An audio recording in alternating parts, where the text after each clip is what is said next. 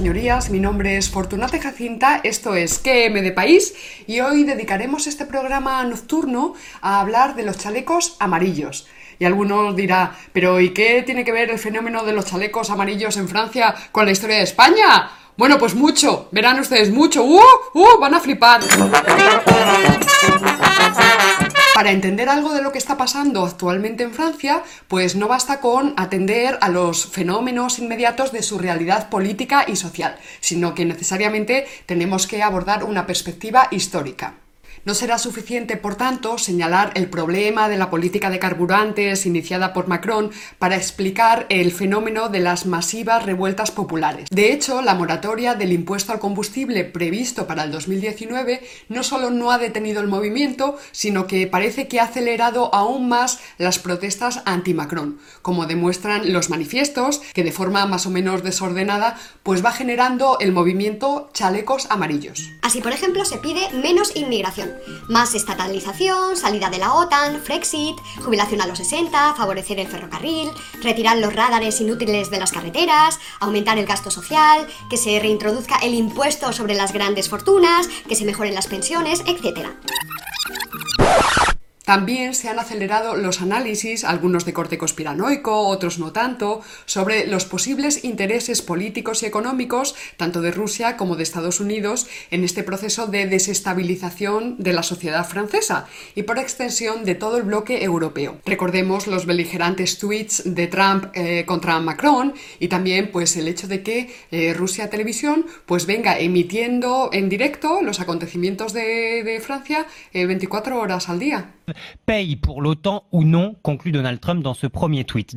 Dada la abundancia del material a tratar en esta sesión, vamos a dividir el comentario en dos partes. Eh, por un lado, presentaremos un diagnóstico, una especie de diagnóstico que luego ustedes pueden comentar, ¿verdad? Y impugnar y confrontar y todo lo que les dé la gana. Bueno, pues eh, un diagnóstico sobre esta realidad política y social de la Francia del presente. Y luego, por otro lado, examinaremos la épica que acompaña a estas revueltas populares a través de un análisis reconstructivo de la Francia histórica. Empezamos. A día de hoy podemos decir que los chalecos amarillos son un movimiento social transversal, es decir, que todavía no tienen etiqueta política, eh, no se han afiliado a ningún partido político ni a ningún sindicato y agrupa gente de todo orden y condición. Eh, en general, pues agrupa a gente de clase media depauperada y cansada de soportar el esfuerzo fiscal más elevado de toda Europa, el 57%. Podríamos decir, por simplificar, pues que se trata de gente normal y corriente. Por ejemplo, hay pues franceses de pura cepa, pero también hay inmigrantes de segunda y tercera generación, y luego pues también hay hombres y mujeres. Y, hay votantes de izquierdas y votantes de la derecha, y hay autónomos, asalariados, y también estudiantes, y ancianos, y jóvenes y niños, en fin, pues un poquito de todo, de todo, todo junto ahí. Una melange, una melange.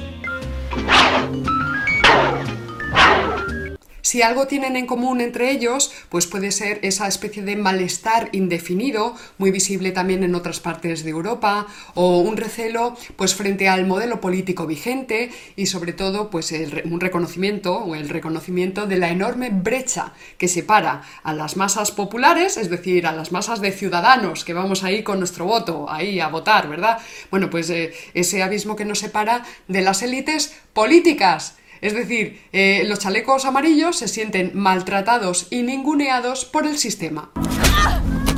Ya les confieso de momento que para mí es muy interesante advertir cómo los grandes medios de comunicación franceses pues se esfuerzan ahí en señalar como de extrema derecha y fascistas a estos movimientos, en principio hasta donde sabemos pues desordenados, más o menos espontáneos y como hemos dicho al principio sin filiación política alguna, ni a partidos ni a sindicatos, porque hay que recordar que hasta el momento las tentativas por parte de algunos partidos para mm, sacar rédito político de la situación pues han sido frustradas. Por ejemplo, en un momento dado, pues se les acercó ahí el Frente Nacional, que es el de Marine Le Pen, ¿verdad? Y no, no quisieron nada, uy, nada, no, no, no. Y luego también, pues la Francia insumisa, y así también muy seductora ella, y tampoco, uy, nada, no, no.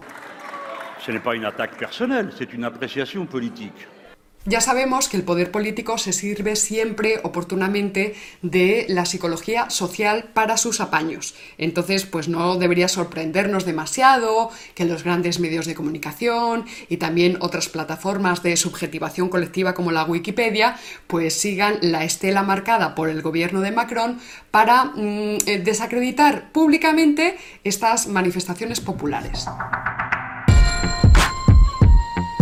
Así, aunque Macron declaró que su grupo se oponía al tradicional dualismo izquierda-derecha por inoperante, cosa con la que estamos totalmente de acuerdo, pues no duda en tachar de extrema derecha y de fascistas reaccionarios a los chalecos amarillos, acusándoles de oponerse a las políticas de cambio climático y también a las políticas de integración social y de inmigración.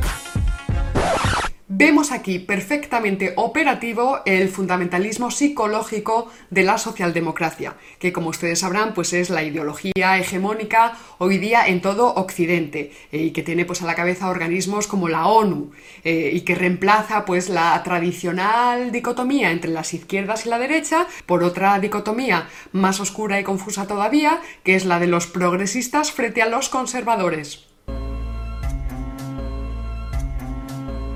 Entonces, ¿quiénes serían unos y quiénes serían otros? Pues los progresistas serían aquellos que luchan contra el cambio climático, quienes defienden el multiculturalismo, la solidaridad, el armonismo universal, los derechos humanos, la alianza de civilizaciones y sobre todo pues el fundamentalismo democrático como fórmula perfecta para la felicidad. Esto es puro idealismo, infantilismo político y moralismo filisteo, a mi juicio, desde mi punto de vista, ¿verdad? Entonces, ¿quiénes serían los conservadores? Pues serían justo los que em, no apoyan este tipo de cosas. Porque claro, estas son las grandes preguntas que se hacen los chalecos amarillos. ¿A quiénes benefician, eh, sobre todo, pues las políticas medioambientales proclamadas por Macron? O, por ejemplo, ¿por qué elimina el impuesto sobre las grandes fortunas y luego pues suben los impuestos de la clase media depauperada en Francia? ¿Eh? ¿Por qué? Claro, se lo preguntan y salen ahí a la calle y ¡uy! la lían parda.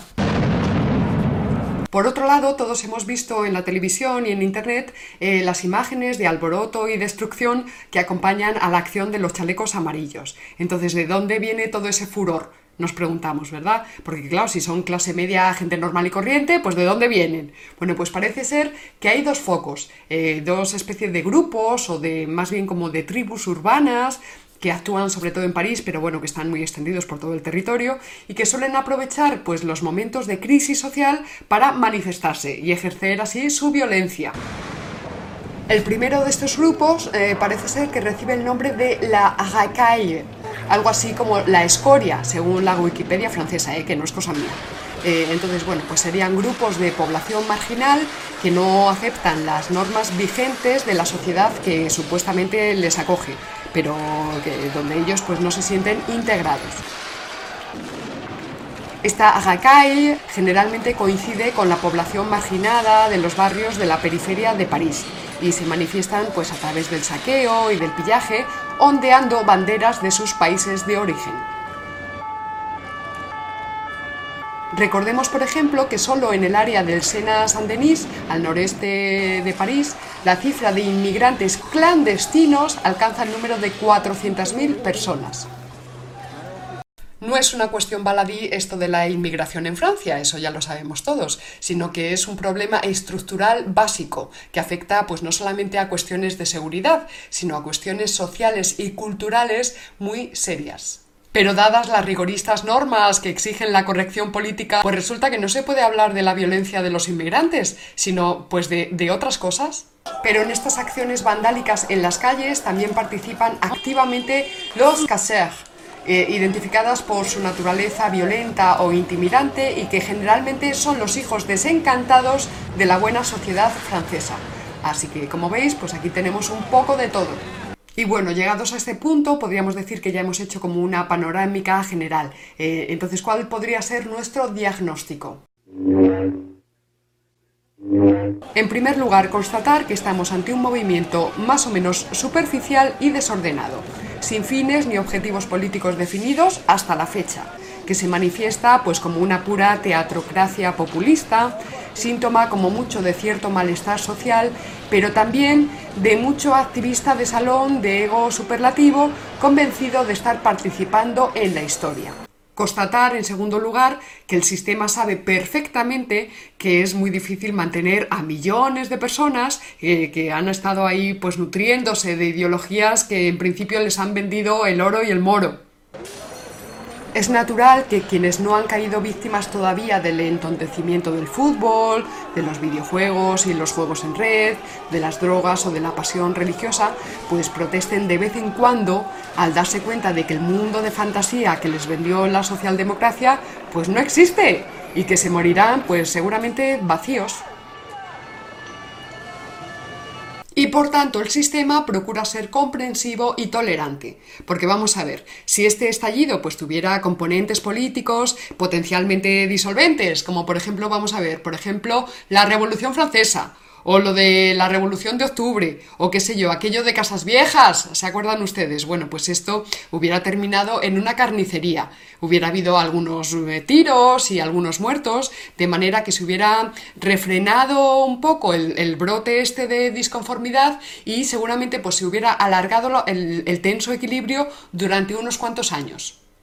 Pero es que ya lo saben ustedes que ahora no interesa crear ni víctimas ni muertos, porque tampoco interesa perder pues consumidores ni votantes. Eh, entonces ahora así es como funcionan las cosas y nosotros los españoles lo vemos a diario en los últimos meses con lo de los CDR y demás.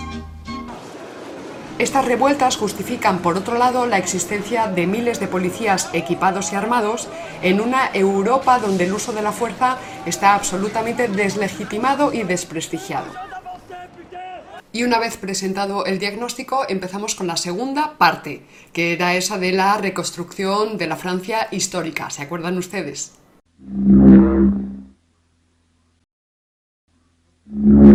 Muchos opinadores hablan estos días de cómo una vez más el pueblo francés ha demostrado al mundo entero su enorme valía en su esfuerzo por defender los valores de la democracia y cómo Occidente debería una vez más pues agradecerles su lucidez y su coraje a la hora de evidenciar y hacer visibles las corrupciones del sistema. Francia sigue nutriéndose del mito de considerarse el centro de Europa y del mundo se presenta a sí misma, y así es reconocida por otros, como el país que acabó con el antiguo régimen, un pueblo que expresó espontáneamente su hartazgo y se organizó para destruir a la monarquía absoluta. Un pueblo bendecido que trajo la ciencia, el racionalismo, la ilustración, la libertad, la igualdad y la fraternidad consignas todas ellas coreadas hoy día por los chalecos amarillos y repetidas acríticamente desde hace décadas por grandes sectores de la ciudadanía occidental. Observemos, por ejemplo, que es común entre los chalecos amarillos reivindicar ciertos símbolos propios de su modernidad, aquella que situó a la sociedad francesa como abanderada de la razón y del progreso científico, y también de los derechos civiles y de la democracia moderna. Todo ello sin olvidar el inmoderado orgullo intelectual de los franceses y la extraordinaria influencia que sus filósofos siguen ejerciendo en los ámbitos académicos occidentales.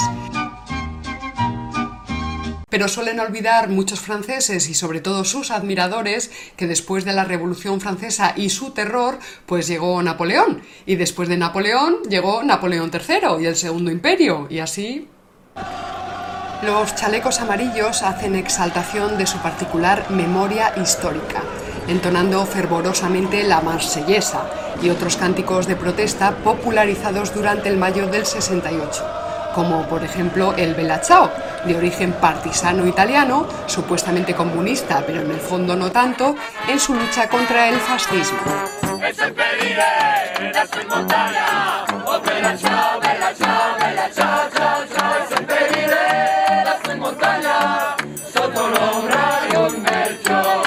También enarbolan la tricolor, reivindican la revolución de 1789, las revoluciones de 1848 con la llamada Primavera de los Pueblos y la Comuna de París de 1871 apelando constantemente a las ideas de resistencia popular, revolución, fuerza ciudadana, etc.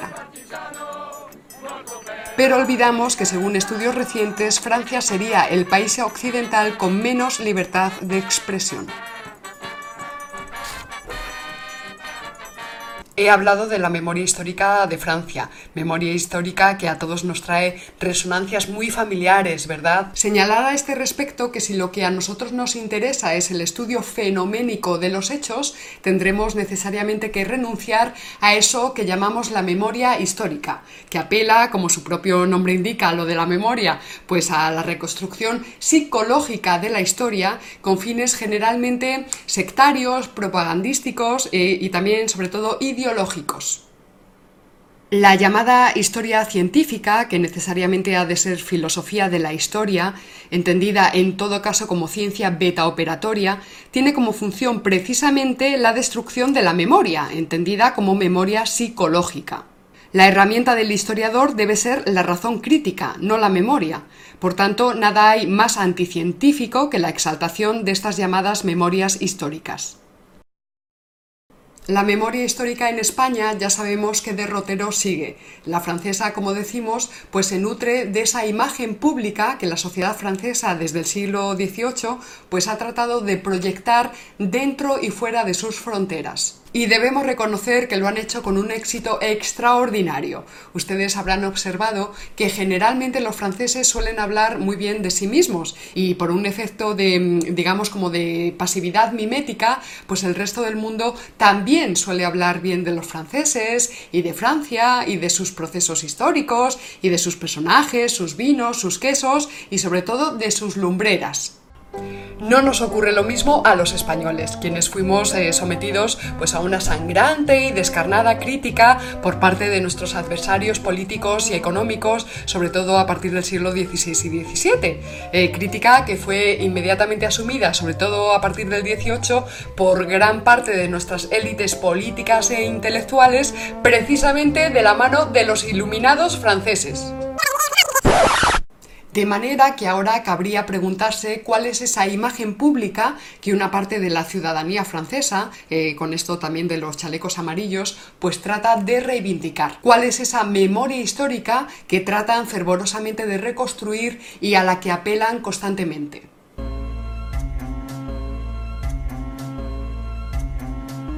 Resulta muy tentador en esta parte pues recordar los constantes procesos de idealización y maquillaje a los que son sometidos pues muchos de los personajes notables de la historia francesa. Tal sería el caso, por ejemplo, de Vercingetorix, reinventado este personaje por Napoleón III y ya en plena Guerra Fría, pues asumido como modelo ni más ni menos que de Asterix y Obelix y su irredenta aldea Gala.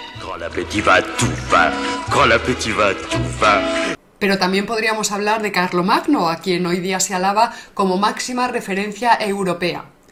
Olvidando su acción sanguinaria y el hecho de que pretendiera ser heredero del Imperio Romano mediante el uso oportunista de un documento falso, esto es la famosa donación de Constantino. Resulta también muy tentador hablar de los múltiples intentos de los franceses por extenderse por Hispania. El primero de estos intentos quedó frustrado en Roncesvalles, cuando Bernardo del Carpio, sobrino de Alfonso II de Oviedo, derrotó a, a Roldán, sobrino precisamente de Carlomagno. Roldán hoy día es el héroe nacional francés, pero la historiografía francesa asegura que Bernardo es un personaje legendario. Y esta idea de que Bernardo del Carpio pues era un personaje de ficción fue asumida por muchos literatos españoles eh, que estaban ahí pues eh, estaban fascinados con lo de la leyenda negra. Pero afortunadamente pues hay especialistas como por ejemplo Vicente José González que ha demostrado la existencia de Bernardo del Carpio y sobre todo su victoria sobre Roldán. Mil años después de Roncesvalles, eh, los franceses vuelven a intentar hacerse con España y con su imperio. Estamos en el año 1808 acelerando así el proceso de transformación del imperio español en las repúblicas que conforman la hispanidad hoy día, y apoyando con dinero y milicias a las llamadas independencias americanas. Ya saben de todas formas que a nosotras nos gusta más lo de las emancipaciones. A esto le siguen dos intentos frustrados por colocar a un emperador francés en México. El primero fue el de Agustín I y luego el de Maximiliano I. Recordemos que fue a raíz de estas ansias expansionistas de Napoleón III cuando se acuñó el término de América Latina, que fue un término enunciado por Michel Chevalier precisamente para legitimar las ansias expansionistas de, Napoleón III, legitimar la presencia de Francia como mm, eh, potencia latina, de tradición latina, en las Américas. La expresión, como ustedes comprobarán a diario, pues ha sido perfectamente asumida pues, por el mundo entero. También sería muy interesante hablar aquí pues, de las injerencias constantes de los ilustrados franceses en la política imperial rusa, o el episodio de Bokassa como emperador del África Central, también de los procesos de neocolonialismo francés contemporáneo que se mantiene en 14 naciones africanas con aquello del franco CFA. Podríamos hablar de sus actuaciones en Irán y Libia o de sus intentos por controlar el norte de África, convencida de que con igualdad, libertad y fraternidad podría neutralizar al Islam. En estas ansias, Francia no tuvo inconveniente en permitir la entrada de miles de musulmanes a sus territorios europeos. Eh, musulmanes, sin embargo, pues que no claudicaron ante la razón, la, razón ilustrada, sino que conforman hoy día precisamente uno de los problemas más serios de la Francia del presente. María Elvira Rocabarea señalaba en su exitoso libro Imperiofobia y leyenda negra que si bien la leyenda negra española era, en palabras del hispanista sueco Arnoldson, la mayor alucinación colectiva de Occidente, pues ella decía, la leyenda ilustrada francesa es la segunda mayor alucinación colectiva de Occidente. Es habitual escuchar hoy día expresiones como que Francia, bueno, en general todos los países del norte de Europa, pues son sociedades muy avanzadas y equilibradas, siempre más cuerdas y racionales en la gestión de sus vidas políticas y sociales que la española. Por eso mucha gente se espanta ante los recientes sucesos de los chalecos amarillos y encuentran una respuesta satisfactoria en el diagnóstico emitido por los grandes medios de comunicación que señalan a estos segmentos populares franceses como grupos radicalizados hacia la derecha. La alarma antifascista está encendida en toda Europa. El enemigo está identificado y hay que combatirlo. Si los medios etiquetan a algo como extrema derecha, pues ya tienen la mitad del trabajo ganado. Esta idea de que las palabras remiten automáticamente a los hechos, pues está muy extendida entre la gente. Una muestra más de este fundamentalismo psicológico del que hablábamos al principio. Y llegados a ese punto, pues pocos serán los que necesiten remitirse directamente a los hechos para contrastar y analizar. A muchos les sorprende esta expresión de malestar social en Francia, porque creen que brota de la nada. Pero lo cierto es que Francia tiene la virtud de saber esconder muy bien sus propias miserias. Una actitud, por cierto, muy protestante, y eso que Francia es católica. Por ejemplo, Francia escondió muy bien su frustración tras perder sus territorios coloniales en 1763. Si uno observa detenidamente la historia de Francia, pues se puede dar cuenta de que su gran anhelo fue siempre constituirse como un imperio generador. Eh, y la verdad es que tenía un puntito a su favor, y es que era católica, como hemos dicho antes, y no protestante, como protestantes fueron por los imperios depredadores gestionados, pues, por ejemplo, por Gran Bretaña y Holanda. Pero a pesar de su empeño, Francia solo ha conseguido ser una potencia explotadora de corte neocolonial. Y vamos a poner un pequeño ejemplo. La Nueva Francia fue el territorio que el imperio colonial francés tuvo en Norteamérica y que la política del cardenal Richelieu pretendió administrar de forma similar a los españoles, pero sin lograrlo. De hecho, llamaron a aquel territorio virreinato, al estilo del virreinato de la Nueva España. Entonces este se llamaba virreinato de la Nueva Francia. Pero vamos a ver un momento, porque para explicar la diferencia entre imperios depredadores e imperios generadores, pues no basta con decir eh, que los primeros son demoníacos y negros y que los segundos son pues angelicales y rosas. No basta con eso, sin embargo vamos a poner un ejemplo muy básico para ver cómo Francia pues operaba más como un imperio depredador que como un imperio generador.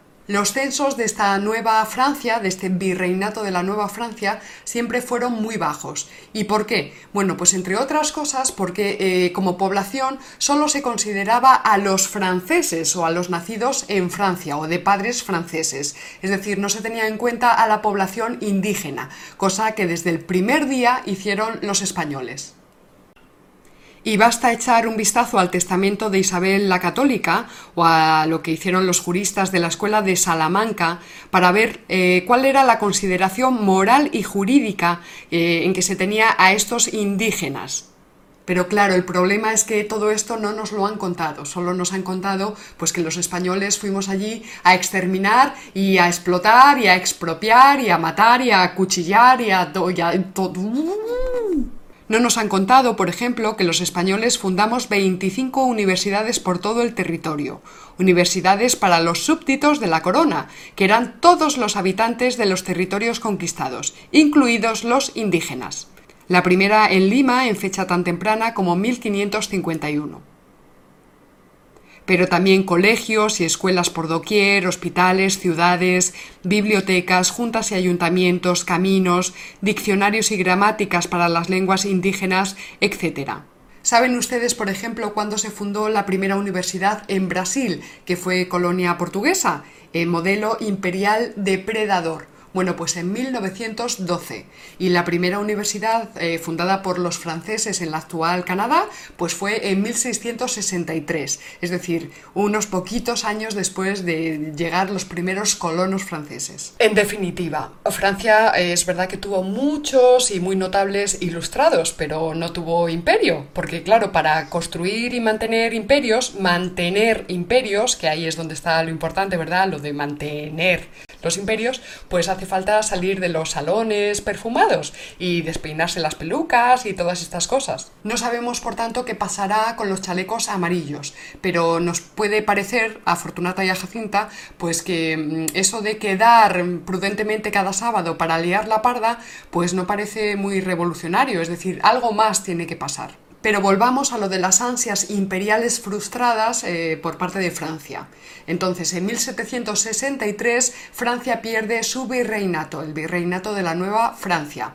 Y bueno, pues entonces los intelectuales empiezan a gestionar su frustración de la siguiente manera. Nosotros no hemos podido consolidar un imperio, así que vamos a empezar a despreciar a todos los que ya han sido, los que son y los que están por ser. De manera que los ilustrados franceses despreciaron al imperio español, porque lo consideraban ya un imperio viejo, eh, corrompido, degradado y atrasado. Aquí tenemos que recordar que fueron precisamente los ilustrados franceses los encargados de que las élites políticas e intelectuales españolas asimilaran la leyenda negra. Pero tenemos que recordar también que los ilustrados franceses se metieron especialmente con los rusos y que ellos fueron los creadores de la leyenda negra contra Rusia porque ellos no podían entender de ninguna de las maneras que unas personas tan bárbaras y tan sin civilizar y tan paletas pues eh, pudieran mantener un imperio tan grande y tan poderoso pero tampoco dejaron en paz a los Estados Unidos, que en ese momento, pues ya saben ustedes que estaban emergiendo. Entonces, eh, bueno, pues los ilustrados franceses que habían desarrollado la teoría de la degeneración americana, pues eh, les condenaron, porque en esa actitud profética suya, pues dijeron que estaba condenado a degenerar. Y dado este grado de autocomplacencia intelectual, prudentemente barnizado de bellas formas en el vestir y en el hablar, pues la opinión pública francesa estaba convencida de que todo lo que sucedía en los nacientes Estados Unidos y en la poderosa Rusia era obra de sus ilustrados. En su célebre El asalto a la razón, el filósofo húngaro George Lukács señalaba que era precisamente la razón, la razón con mayúsculas, la que separaba el pensamiento progresista del pensamiento irracional y reaccionario de la derecha. El problema es que Lukács apelaba a esta razón ilustrada sin dar mayores explicaciones. Pero racionalidades no hay una, sino muchas. Entonces habría que determinar a qué tipo de razón nos estamos refiriendo cuando hablamos de la razón ilustrada. Me temo que este va a ser ya el tema del próximo capítulo de Fortunata y Jacinta. De manera que les espero en la próxima entrega y recuerda, si no conoces al enemigo ni a ti mismo, perderás cada batalla. Hasta luego.